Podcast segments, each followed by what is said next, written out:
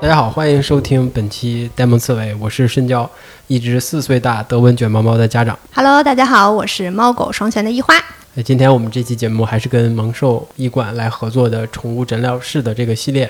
今天我们请到一位老朋友董大夫来跟我们分享一下这个异宠医诊疗方面的故事吧。请我们的董大夫跟大家打个招呼。Hello，大家好，我是董大夫，也是呆萌刺猬的老老观众了。欢迎董大夫。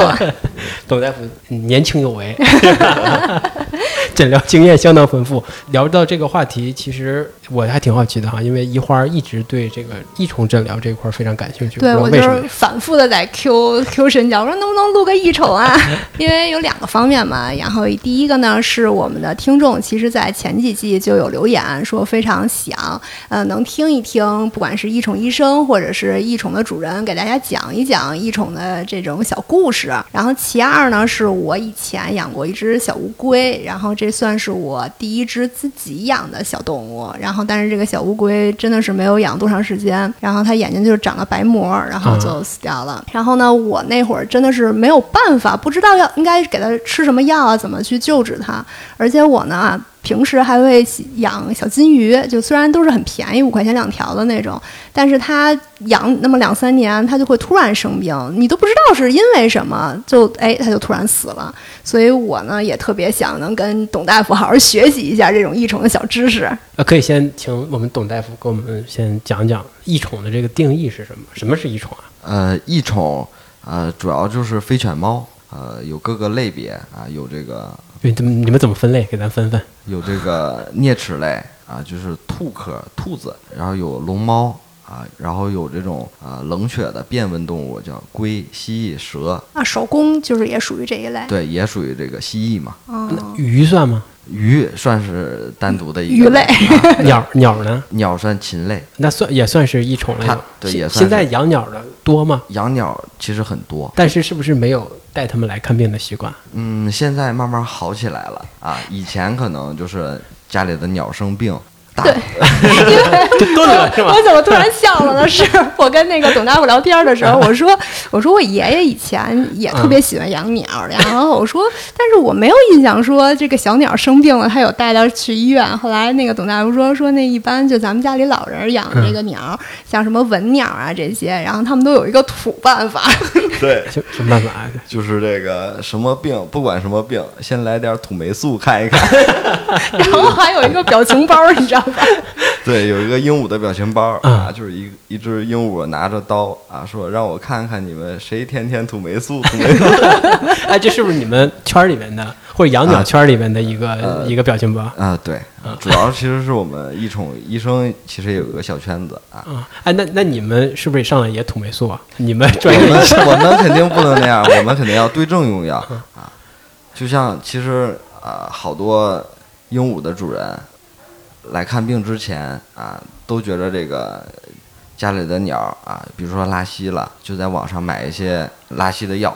什么益生菌之类的，益生菌还好，主要是怕买到一些这个各种抗生素混在一起的药面儿。啊哦，，那种就其实也加大了诊疗的难度啊，就吃了一星期啊，它也不好，然后鸟的状态也变差了，然后才来就诊。就所以他们生病还得是第一时间带着来医院，就别自己瞎百度瞎查。说到这个养鸟，真的是有很长很长时间的历史了吧？啊以前的养鹰是吧？驯鹰那那个肯定也总结出来了一套怎么给这种鸟治病的经验，你们有过了解吗？那种属于是猛禽了啊啊，其实我们接触的违法乱纪的是吧？现更在是对对对、啊那种属于野生动物救助啊。嗯我们接触更多的还是以这种家庭陪伴的鹦鹉、小型鹦鹉为主。因为我想问的是，就可能养禽的历史，养这种猛禽的历史是很长的了，对吧？呃，那他们肯定在养的过程当中，或驯化的过程当中，也会遇到它生病了什么的，应该也会总结出一些土办法呀，所谓的这种土办法，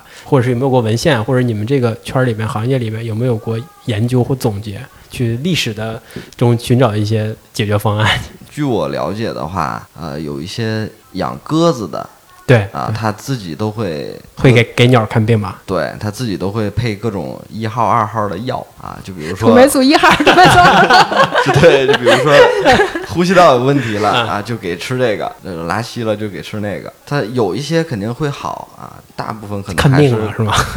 对，大部分还是抗生素啊，或者是有一些中药在里边。在抗生素没出来之前，那那那还那就可能是其他的药了，就已经淘汰掉了吗？就你们没有关注过这些，就是这个或者行业有没有关注过这些中医？中医啊，在中医博大精深啊，在兽医也有中兽医。啊对啊，大夫，就是我看您那个展板上说您比较擅长给貂儿看病，因为我我没有见过真实的这个貂儿，然后您能给我们讲讲这个貂儿有什么就是小特性吗？貂儿的话，就是它其实现在这个它属于什么类？属于哪类？它就属于貂儿 啊，它有一个类就叫貂儿，哦也算是比较流行的一种一种。它这个每隔一段时间会流行一个物种，在十来年前、七八年前非常流行貂儿啊，这叫美国的马雪儿，因为它很早就被绝育了，它很呃这个后期很容易有一些这个肿瘤方面的问题，它是生殖系统上面吗？呃不是生殖系统，呃比如说脾脏、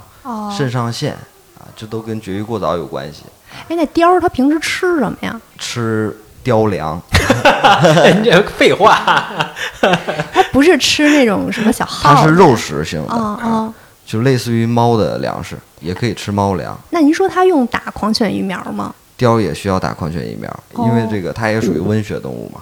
那是所有的温血动物都要打吗？只有犬的发病率最高嘛，比如说被猫被貂抓伤了，也是建议打啊，但是可能得这个狂犬病的概率不是很高。那也就是说，兔子呀、龙猫这种，它可能也是需要打的。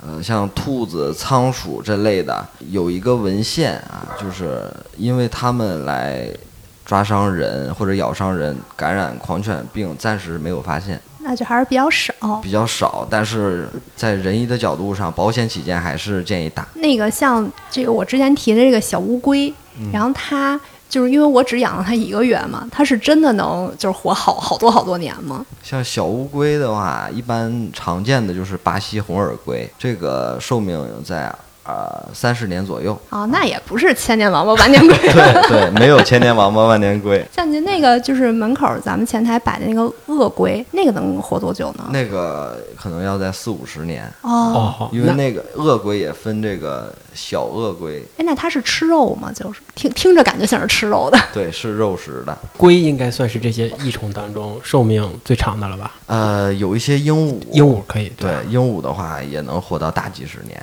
就是那个金刚大鹦鹉。对，啊，对那这个真的是能陪伴主人一生了，是吧？对，陪伴一生。我之前听说那金刚鹦鹉能活七十多年，就是如果你三十多岁开始养，那你还活不过它是吧？对，它可能会把你送走。对，其实鹦鹉的这个智商很高，需要很多的陪伴。啊它也需要很多陪伴。对啊，如果说陪伴很少，它也会抑郁啊，会有心理问题。啊，我之前看过一个视频，就是那个鹦鹉它就是抑郁了，然后它就把自己身上，对对对，身上毛都给拔秃了，只剩一个就是脑袋上有毛，身上都是光秃秃。那像这种怎么办呀？就就带它来看病，也不能说看个心理医生。呃，其实啄羽它有很多种，包括皮肤有问题、寄生虫啊、自己的病毒啊，或者是这个心理问题，我们会逐一的排查。如果说其他的都正常，我们可能会建议主人多陪伴，多给他一些玩具啊，可能会相对应的给一些抗焦虑的药，那它那毛还会再长出来吗？大部分都会啊，因为毛囊还在啊，它的哦羽管还在啊。就是咱们以犬猫为对比参照点哈，就是在异宠当中，比犬猫智商更高的、更聪明的多吗？鹦鹉肯定对，鹦鹉肯定算是更高一点的。对，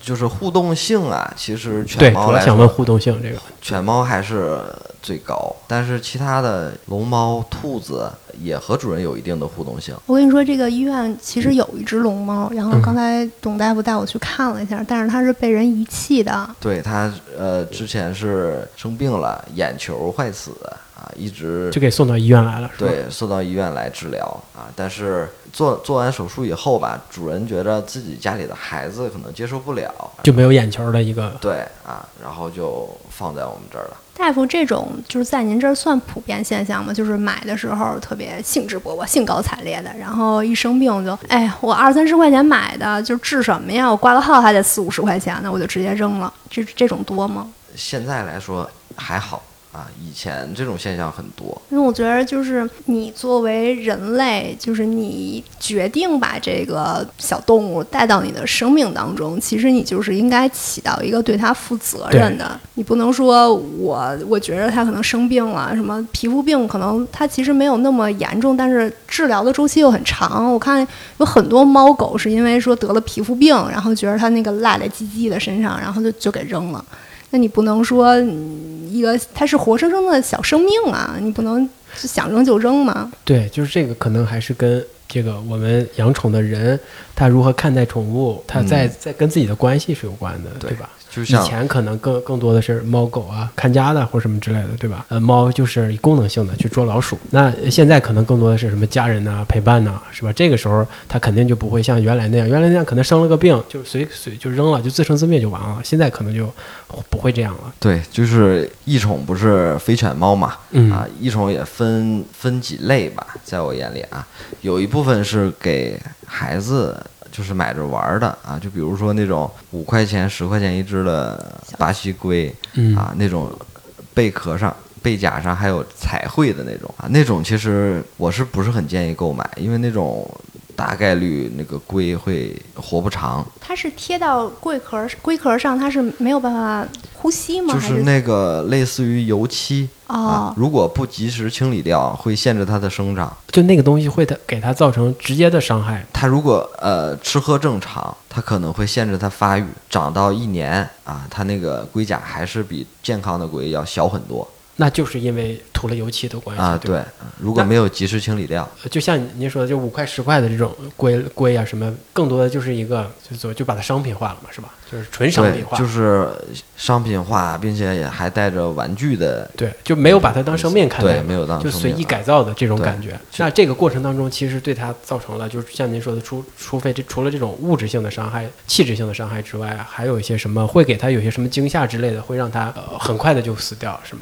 呃，大部分这种龟都会应激，龟也会应激。对，龟也会应激。还有一个就是没有科学的饲养，环境比较脏乱差，很多就是买回家以后就是也是不吃东西，包括眼睛会有呃问题。对对对对啊，那龟它应该吃什么呀？因为我小的时候养的时候，就是喂一点儿肉，瘦肉、生肉还是龟呃可以龟粮，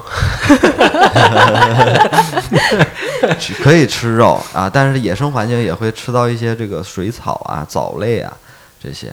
像这个，我们一般建议主人就是也是喂龟粮为主啊，喂龟粮为主，然后像那种呃蛋白质、瘦肉啊或者虾也可以当零食喂。然后最主要的是建议主人喂一些动物的肝脏啊，因为这个比较符合富含这个维生素 A，能这个防止龟的白眼病，所谓的啊白眼病。就就就我说的那个对啊，那白眼病是具体是是怎么导致的？白眼病其实很常见的，应该是吧？啊、很常见啊，就是之前大家都认为是这个水质不好啊，对对对，啊，水质不好，或者说他眼睛发炎了啊。其实现在随随着这个医宠医学的在进步啊，发现是因为缺乏维生素 A 啊，因为它本体合成不了维生素 A，、啊喂的这个肉类啊、龟粮也很少的维生素 A，因为它是这种脂溶性的物质，只有这个动物的肝脏才会有。一般来说，呃，眼睛稍微有一点肿，可能你一周喂个一两次猪肝儿，喂几周就好了。因为我有一个大学同学，然后他那会儿特别喜欢养变色龙，嗯然后后来那个董大夫说这变色龙还升值了呢。啊啊，期货了是吧？董董大夫变色龙现在得多少钱了？现在合法来养殖啊，有这个正规的养殖许可证的，可能要七八千块钱一只。哦，嗯，他肯定那那是挺贵。对对。那那个我看现在网上还有蜜袋鼯特别火，对，蜜袋鼯，也算啮齿类吗？蜜袋鼯算是有袋类，哎，那跟袋鼠是一样的。嗯呃，类似。它蜜袋鼯的话，现在养的人也很多啊，因为它比较可爱嘛，啊，对，就是往一伸手它能过来飞过来的。，对它能滑过来。它其实是滑翔，因为它身体两侧是有那个翼膜的。就是刚才我们聊到了这个什么啮齿类、有袋类、两栖爬行类，还有呃还有一些那个鸟类、鱼，对还有一些什么其他的类吗？虫啊 蛐蛐儿。对，呃，就像其实我们能接诊到的，还是以兔子、龙猫、龟、蛇、蜥蜴这种为多，像鱼都很少。其实鱼是中国是这个益虫里面最多的，很多人家里都养鱼，对，而且我看见还有那种特别贵、特别大的那种鱼，对。什么龙龙啊，是吧？对银龙、金龙之类的。对嗯。但是他们其实自己有一个圈子，啊，他们有一套应对水产圈儿，水霉素 不是土霉素，也是土霉素，我觉得应该是 上来就抗生素，大部分是这样的。我跟你讲，人都是这样，你知道吗？对，其实像这种异宠来说，最重要的就是一个饲养环境，来模拟它以前原生的环境。只要是环境好了，水温好了，它基本上就不会生病啊。包括食物给它科学饲养，哎，这个好像真的是最近不是呃这个什么极端天气很很多嘛，就是洪水啊、大雨啊、干旱呀、就就了了解过说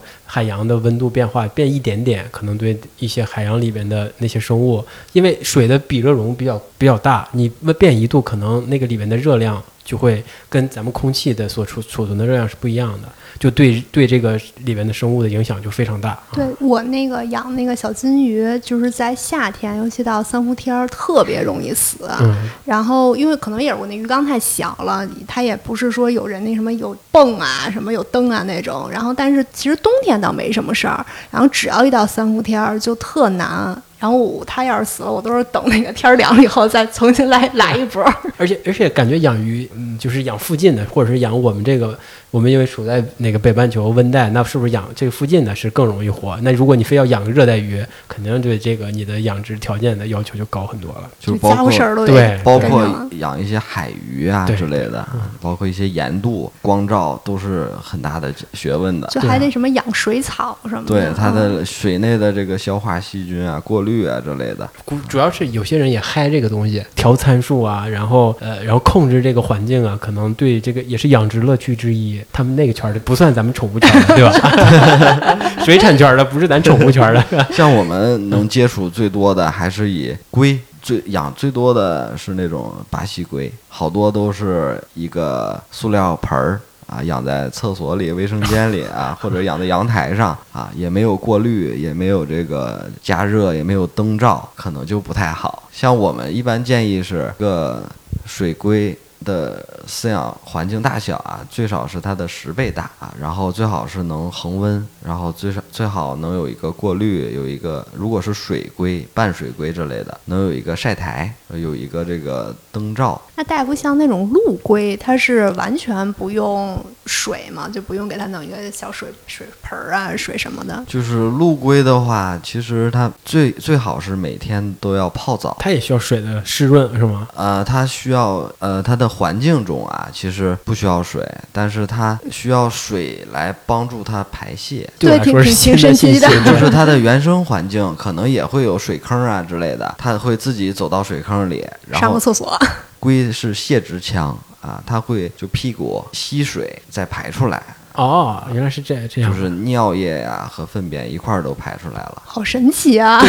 像猫狗啊，就是像这种犬猫，我们都能想象嘛，它哺乳动物是吧？就是嗯跟、其实跟人的结构就大差不差是吧？就肯定肯定差，但是我们都能想象到，像但是异宠呢，各种分类生理结构就完全不一样。对，异宠的分类很难多啊，所以就不可能有那种是不是全科异宠全全擅长真的啊很难。董大夫就是全省没有没有，就是一宠医生也是分，比如说呃，这位医生只看鬼，比如说这位医生只看鸟，或者是只看兔子和龙猫。像我呢，就是都看，但是呢，也谦虚了啊，都看，但是都看得好。都看得好。对，你看，就是这种医学的发展，应该是这种科研是一部分，然后临床是一部分，然后可能药药品那个发展又是药品的又是一部分。那像这种异宠的这医疗的进步到现在大大概到什么一个程度呢？科研角科研的什么像论文产量多不多呀？呃，临床角度是不是？嗯已经到，什么现在一宠的医疗随着各个动物医院的进步，其实在一二线城市已经发展的很好了啊，因为这个每家医院的设备都很好，就是有一些检查都可以做。呃，只要确诊了，来这个操作来治疗。呃，除非是暂时还没有有效的药，有效的药来治的疾病，对症治疗的成活率比以前反正是大多了，包括也会有手术治疗，对吧也？对，也会有手术的治疗，就包括好多养蛇、养蜥蜴的玩家，一是观赏性，第二呢就是繁殖，好多就是他们的乐趣在于繁殖。那他们繁殖以后是要卖吗？还是要嗯，有一部分卖，有一部分就自己养了。你进来的时候看见咱门口还有一条蛇，对玉米蛇，对真真好看呀！就所红所以红的对，就我当时当时就是想问刚才那个问题，就是想问董大夫，那个我们养犬猫可能更多的诉求就是为了有一个互动，有个交流。呃，刚才你也说鹦鹉可能跟你的互动和交流也挺多的，因为它是一个智商更高的。那像这种蛇呀，是完全甚至它都没有名字，那就那我觉得我养它的诉求就完全没有，也不希也不指望它能跟我那个交流一下、互动一下了。所以就是为了好看，但但是确实好看。对，就像在这医院医院这一条，就是纯观赏用的，因为它也没有毒，也不攻击人，对，也不攻击人啊，又漂亮。属于属于是玩具蛇，啊我看那个猫就跟旁边一直，看着，感感觉猫也想玩儿。对，天天的在上面看电影、看电视。那他们异宠家庭就是家里有猫狗，还会再去养这种什么蜥蜴啊、养蛇什么的吗？呃，会养啊，就像我家其实也有啊，我是猫狗双全，然后有、哦有两个两只巨人手工，还有一只蓝蛇石龙子。不过好像是他们其实是就是在保温箱里头待着，然后猫可能也真的不会说上里头去够的，也够不着。对，一般接触不到，并且呃，像蜥蜴啊、蛇，它们都有必须要封闭空间养，对吧？它们的爬箱里其实也有躲避啊，就是防止它们应激，它们藏在里边，安全多了。那这个爬箱用定期什么消消毒、擦一擦什么的吗？呃，用感觉就是收拾起来不比这个犬猫要要简单。咱们给它拿到了一个人造的环境当中去饲养它，那它在自然的环境当中也会经常搬家吗？因为像它们自己不会清扫自己的家吧？就像他们有一些呃属于食物链的底端，这又聊到了这个异宠疾病，一是这个主人呃没可能没有比较忙，没有在在意啊。第二呢，就是他们本来就会伪装自己，是因为他们在野外如果表现得很脆弱啊，他就很快就会被。捕食，一般来说都是病到很严重才会能看出来，所以他会装着，即便是有生病了，他也会装出来很健康的样子。对他们好好多异宠都是这样的，就包括兔子也也是这样对，它只有难受到忍不了了，才会表现出这个不爱动啊啊，这个食欲下降这这样。但是我觉得猫其实也是，就是小猫小狗它忍痛的能力是特别强的。对，它们忍痛是很强的，但是猫它可能一般发病不会超过三天，主人怎么也注意到了吧？像是他们可能半个月了都啊，一般来的有有一些主人的主诉啊，我们家龟已经两个月没吃东西了。那就是主人除了仔细的观察之外，应该没有什么其他办法来提早发现自己家的这种异宠出现了一个问题。这个也跟之前的医疗水平有关系啊，嗯好多都会看这个网上啊，看论坛呀、贴吧之类的，怎么治疗，自己先治一遍啊，自自己治不好了，可能才会过来。但是现在都好多了啊，现在大部分主人也知道了，有病先来医院。对，有很多这个异宠医院、异宠医生能给他们看病。那这些异宠生病了，来到了医院，一般是什么流程呀？因为异宠很多啊，像常见的品种可能就有三十多种啊。你像其他的很特别的，我们一般都是呃预约制，就是先询问一下啊什么品种啊。我们如果说碰到这个很生疏的物种，可能也会先现查资资料，这没有办法，因为这个物种实在太多了。一般就诊的话，就是先挂号嘛，啊，然后我们呃来评估一下它这个应激的程度啊，然后主要是跟主人沟通它的饲养环境啊，它有什么症状，它多久呃多久没吃东西啦，或者是什么时候排便的这些，它是食物是什么主要是些外在的一些因素，对吧？啊？对啊，这种外温动物、冷血动物，大部分都是饲养不当导致的问题。你的意思就是，它们其实抗病能力很强，呃，一是这个没有办法模拟到野生的环境，温湿度不够；第二呢，就是一些应激导致的，没有躲避，比如说啊啊，或者是食物食物不对，那也会就除了你看之外哈，看这些症状或者问询这个主人，呃，他他的一些基本情况之外，也会做一些什么指标的检测吗？什么血血液啊什么之类的排泄物的一些指标的检测，对吧？大部分物种最基本的可能会做一个粪便的检查，嗯，主要看里面的什么指标呀？粪便的有没有寄生虫，有没有一些明显的致病菌、一些菌群的情况。大部分还会看一个这个血血血图片，只需要呃少量的血就可以看一下，大概评估一下它的这个呃炎症啊、贫血呀、之类的。那我比较好奇，就是异宠看病，它这个价格是会比呃小猫小狗要贵吗？就是我带的可能是只蜥蜴，然后我查血什么的，会比人家那个价格要高吗？还是说大家一视同仁？呃，一视同仁啊，就跟犬猫其实看病是一样是一样的对，这也就出现了，比如说十块钱的龟，为什么挂号要四十？好八千八千块钱的什么那个变色变色龙也要四十块钱，对对对对，我们并不能因为它的自身的价值多少来取决于收费多少。好多其实异宠也是很昂贵的，对啊，有一些龟类啊、蜥蜴类啊，都是能贵到贵到天上去的。你见过最最贵的大概是多贵？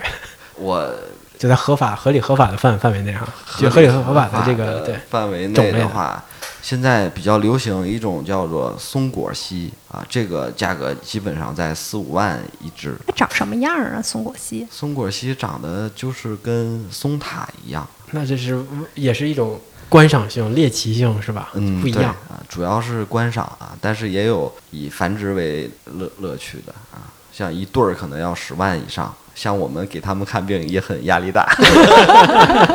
有医疗事故不好处理是吧？对。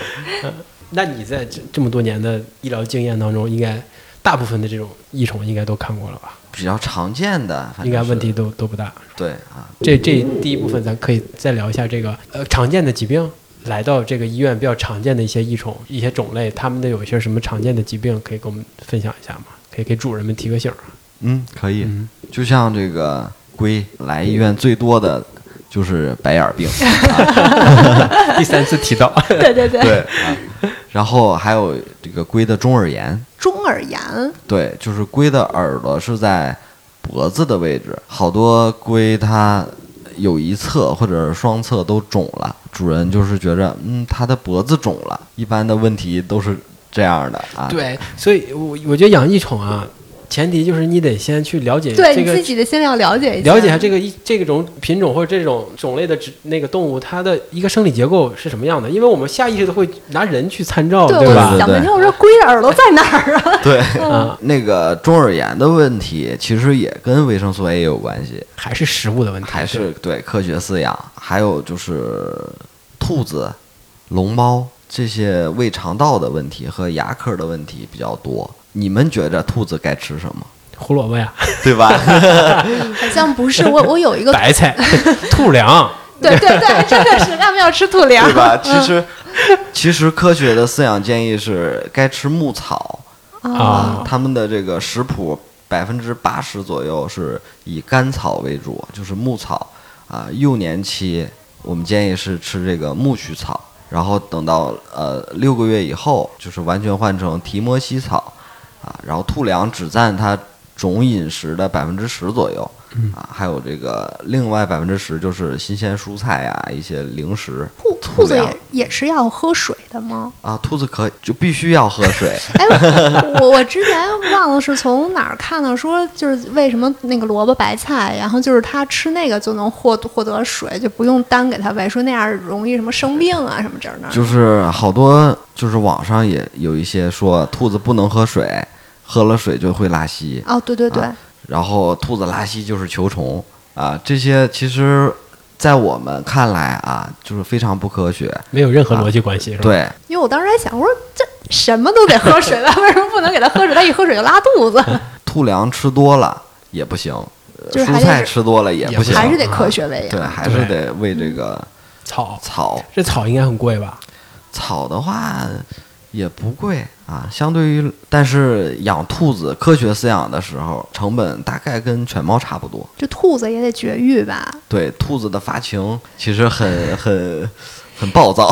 深深交，你你见过这种小兔子吗？我应该是见过，但是没有没有长期接触过。因为我有一个同事养了一对儿兔子，就是那种垂耳兔、观赏兔嘛，也是刚开始给孩子养的，然后后来没想到是那是一对儿兔子，养一对儿兔子以后就疯狂的生小兔子，疯狂的生兔子，后来就没办法，只能给两个人分居了，搁就两个笼子嘛。你知道这个公兔子，它在发情的时候看见这个母兔子，它但是他又没有办法没有办法接近，对对对，哇，好生气啊！他就在那个兔子笼子里头把所有东西，就是你能想象的垫的那些草啊，还有都给弄出去，弄得乱七八糟的。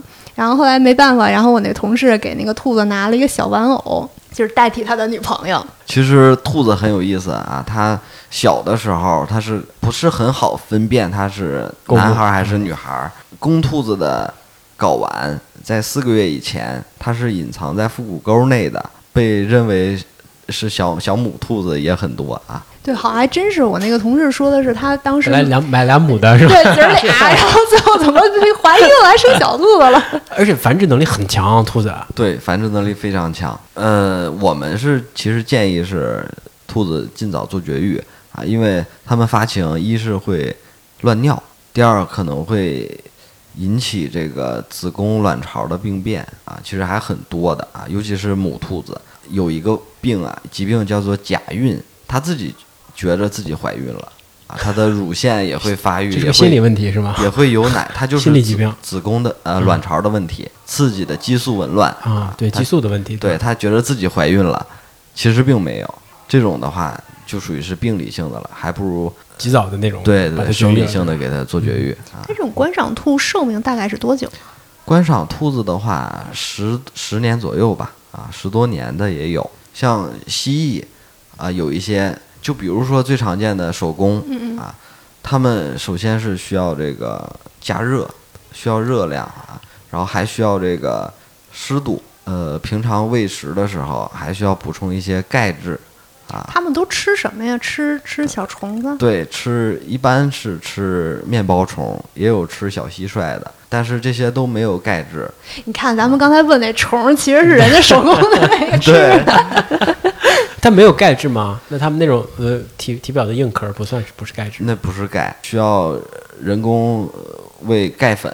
那它既然能吃小虫子，那我能让手工在家里头吃蟑螂吗？蟑螂不行啊，蟑螂的寄生虫太多了。哦，嗯是，对，并且其实养手工一般都是在盒子里、哦，饲养箱里啊，也一般不会散养。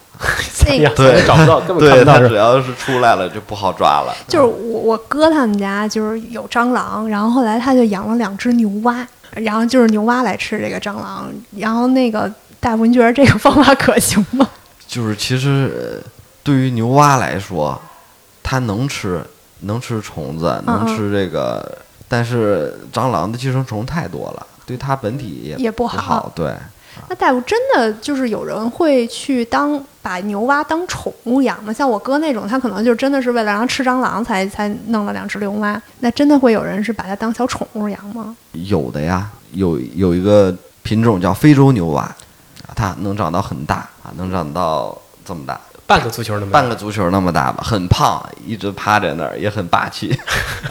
因为我我哥养就是养的那个牛蛙，它是晚上那个牛蛙会老老叫唤，一直叫一直叫。那那个他们不会觉得有点吵吗？还是说您说的那种宠物的那种，它可能不会叫？有有的也会叫，但是个人爱好嘛，个人就就爱听着叫是吧？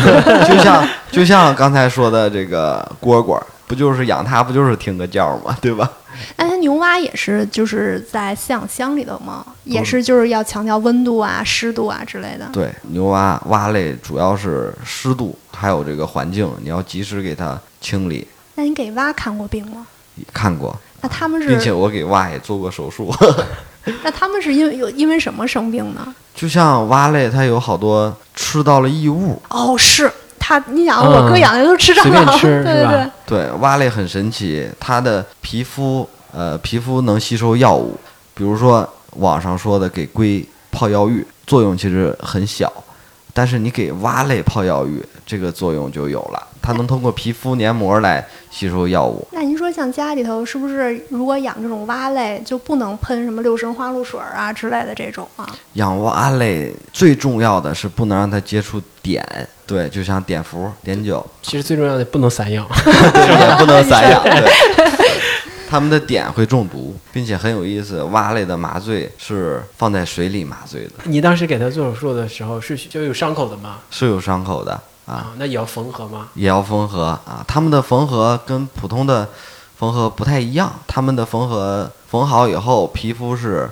分了层的，是不是？呃皮肤是凸出来的，那样更有利于这个他们的皮肤的愈合啊。哎，那它麻醉是吸入吗？还是他们的麻醉是水，泡在水里，只泡泡在哦，水里，就是那药放在水里头，对哦、浸润式的麻醉哦对哦，真有意思。对，他们除了牛蛙还养什么？养小小的蛙吗？青像蛙？角蛙，箭毒蛙，对 那就不合法了，是吧？对对对，像有毒的我们也不接，其实对啊，像有一些毒蛇，有有客人来，有这个玩家能给我家毒蛇拔拔牙吗？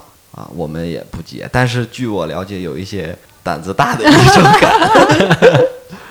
那蛇是真的会冬眠吗？啊、像它们变温动物这种冷血动物都会冬眠。呃，像我环境有关，饲养环境如果好的话，应该你看，像咱们门口那保温箱，它都已经在保温箱里了，它那个温度不都是恒温的吗？那它还会冬眠吗？呃，就是如果说个人玩家啊不想不想繁殖的话，个人是不建议冬眠的，因为自然环境环境中这个会优胜劣汰啊，它可能会醒不过来，包括龟。龟也要冬眠？对呀、就就是冬眠，它有可能醒不过来。就是冬眠的环境其实比较，比如说以巴西龟为例吧，需要在温度低于八度以下，它才会减缓它的新陈代谢到最低，才叫冬眠。如果说家里二十多度或者十几度，它也不会吃东西。咱们看来它也是在冬眠，但是其实它还是在消耗自身啊，因为温度不够低啊它。就停不下来。对，它一直在消耗，到春天了，它可能醒来就会生病，这是一个很重要的点。你想让它冬眠，但是这个条件还是挺严苛的。以我看来啊，就是家里不做繁殖，就不建议它冬眠，哦冬天就要给它保持温度啊那。您您一直在强调说不让它繁殖，那它是说不冬眠它就没有办法繁殖吗？这个有个词儿叫冬化，就是它如果没有这种一年四季的变化，它可能、啊，对，它没有冬天，它不知道有春天。对它就不会不会发 明白了明白了明白啊了对，它就会影响繁殖，影响这个繁育。哎，这太有意啊思了。这个聊聊完了这个这这部分了，常见的这些的一些常见的问题，对吧？那我们就可以进入下一趴，就可以跟医生聊，分享一些你们在诊疗过程当中是不是有遇到一些有意思的事儿啊、故事啊？就是您之前不是说带着这个呃冷血动物，它们其实也会应激吗？然后我之前在网上看有这个小动物一来医院就巨紧张，然后可能医生这边正体着检呢，然后哇拉一桌子，那他们也会吗？蜥蜴来也会给您拉一桌子。对啊，就像蜥蜴和龟，大部分来了以后都会先尿一泡，就是吓的。像一些龟类和蜥蜴，我们还比较大胆一点，上呃直接去看诊来检查它的这个身体状况。但是如果来的是一只小型鹦鹉啊，我们可能会让他在诊室里先安静一会儿，先缓一会儿，然后再来给他看诊。啊，因为有很多这个案例啊，包括同行也好，很多鸟类来到医院换环境，过度害怕紧张，直接就休克。原原地去世了。对，哎，我以为鸟会好一点，因为我看那个老大爷们不都天天出去还得遛鸟的吗？嗯就他原来这么这么容易紧张，容易应激。您没看他这盖个网都盖着 网，是是是，欺骗他，他就让他以为没有换环境是吧？对。就是大家就会有一个普遍的认知，就觉着冷血动物跟人的羁绊是特别的少的，真的是这样吗？你像您也养手工，您觉着他跟你有感情吗？对对对，您会给它起名吗？您家里的手工 我家里的是起了名儿啊，它叫什么呀？我我家里那个是一对儿，叫翠花和酸菜。我说怎么问名字的时候，大夫犹豫了，一下想名字有什么不能说暴说？露自己品味了。翠花上酸菜嘛，对吧？其实也是有想过让他们俩繁殖一下，但是因为各种原因吧，他我的我的那那两个手工是巨人手工，他的脾气比较暴躁，他们俩一合拢就咬。后来我就想算了吧，还是咬得很很非常狠。原来的问题是他对你觉得他们对你有感情吗？感情的话，多少有点儿，有但不多。对，自作多情也行。就是在我看来，我可能更享受的是喂食它们的乐趣。它跟我的互动可能就是仅限于是喂它吃的和没了。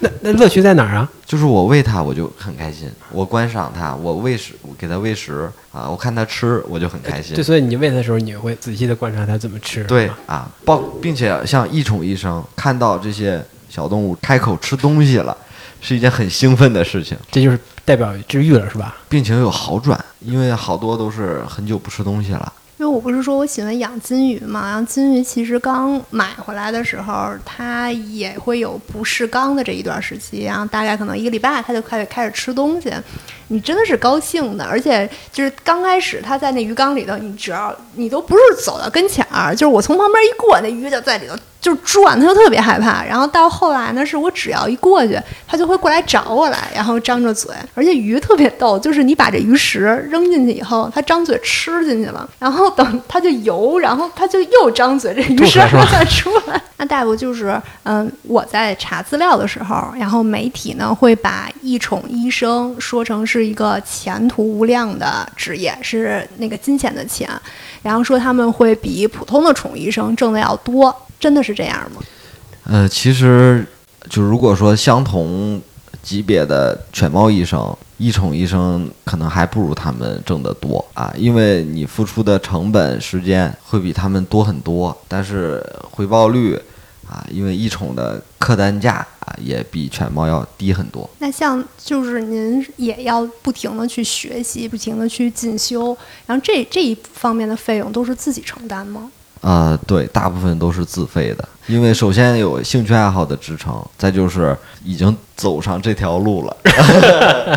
因为医学嘛，它也一直在进步啊，你有新的东西，你不去学习也不是很好。对，医医生这个职业，就无论是人的医生还是宠物的医对，生，都是一直在学习，一直要学习。对那您当初怎么就走上了这条路了呢？这个我刚开始干这行的时候的第二家医院吧，它就是就像刚才说的雪貂啊，它是美国马雪儿雪貂的指定医院，它就有很多的貂啊，包括龟啊、蜥蜴这些，还有蛇，启蒙了，肯定有个，有没有个什么刺激点啊，让你觉得 觉得这个是啊为之好个性啊当时一去那个医院，就想我必须在这儿上班，就慢慢开始自己也养也爱好。因为这个给他看病，首先你你要大概知道它的生理结构、饲养的这个环境啊、饮食啊，你如果这些都不清楚，其实很难给它看病。那如果我们听众听了这期，有点想买一个益宠，您会建议他们入手什么类型的呢？就是两栖类，还是呃这个哺乳类，什么兔子呀、龙猫啊，或者什么的？我觉着入手一个呃什么，不管什么品种啊，最好都是先做一些功课啊。如果说家里有地方放一个饲养箱，那选择就很多。就还可能还得是有经济独立，就能自己做主呢。这要可能是学生，然后就是学业为重的时候，他也没有那么多自主权。其实呃，也有好多学生来来这儿看病，大部分都是养的手工，那个叫什么一宠入门可以啊全手工是吧？对，很很好入门儿。对条件要求没那么高。对对，条件要求没有那么高啊，它也不是很贵，还有一些花枝鼠、仓鼠、金丝熊这类的，呃，金丝熊是是也是啮齿类的吗？对，也是啮齿类。我记得好像小的时候金丝熊流行过一阵儿，完全就是没关注特过。特别小，大概我我可能得上小学之前那会儿嗯，它也是在小笼子里头嘛，对，然后你可能路过，就跟小鸡、小鸭子那种性质差不多这个。潮流也是一波儿一波儿在变化了哈，就是这段时间可能流行这个东西，这个对对对，就包括前一段时间非常流行芦丁鸡，哦，对我们做过那期，对吧？嗯，讲过鹿鼎记。零零鸡是挺可爱的，小小的哈。流行过科尔鸭，啊，那个很贵，啊对，有来我这儿的顾客养的是芦丁鸡，但是呢，其实想养的是科尔鸭。这个太搞笑了，这个其其实我觉着就是你不管想养什么，什么手工啊、鲁丁鸡啊，或者说小猫小狗，就是你在养之前，就像大夫说的，是要做好功课的。就你不要觉着我养的时候就随便做了这个决定，然后我养没养好，或者说它就是价值只有十块钱，我就给它扔了。就是它是一条小生命的，你是要对对它负责的。我觉得还有一点就是你。就那种完完全全商品化的，为了让它好卖，做一些改造的，例如给小鸡涂个颜色什么，这种就不要对，还有给那小乌龟的龟壳做花纹的，这个肯定是绝对残忍的，因为它没有把这个东西当成一个生命，就是当成一个玩具，对，当成一个商品去卖。像校门口那种染色的小鸡，来我这儿看病的也有，并且有养大的，它那咱们就变成大公鸡了，就成大公鸡了。那还挺厉害的。对，这我觉得也是一也挺狠，也挺有成就感的啊。对因为我那个小的时候，哎，我觉得我小的时候可能就是那种特别讨厌的小朋友，就是也养也要过那种小、小鸡，就是染色的。对，然后它，我不知道是因为它染色的那个东西对它不好，还是怎么样，就是它很快就死了，没有两天就死了。也不吃东西，主要是啊对对对，嗯就可能是应该就是很严重的应激，是对不是？就强应激啊导致的。而且我我后来长大以后跟身边的朋友交流，然后好像大家那个小鸡都是很快两三天就死了。像那种染色呀，肯定操作也不精细，生存环境又不不好，又又脏乱差的，然后来回移动也不管，那肯定大部分都应该会有应激反应的，除非胆儿特大的养的才能养大吧。谢谢董大夫来跟我们分享这关于异宠的这些知识，也有好多真的是超乎了我们的认知范围之外的。提醒了我们一点，就如果养这个异宠的话，就你真是得先去了解一下它的生理结构是什么样儿，就别把你自己带入到到它的身上。就像刚才董大夫说的乌龟那个乌龟，人家人家耳朵长脖子上，你以为耳朵长脑袋上的，那是你是吧？对对对，然后就是大家还是要就是要有合要合适的合法的一个手段去获取这这个异宠，对这是很重要的。另外就是呃你拿到了它，你养了它，你就要对它负责。对，如果有什么问题的话，你要尽全力来来来来给他一个更好的照顾，所以这这点也很重要哈。科学饲养。再次感谢董大夫来我们节目做客，呃，我们下期再见，拜拜。拜拜拜。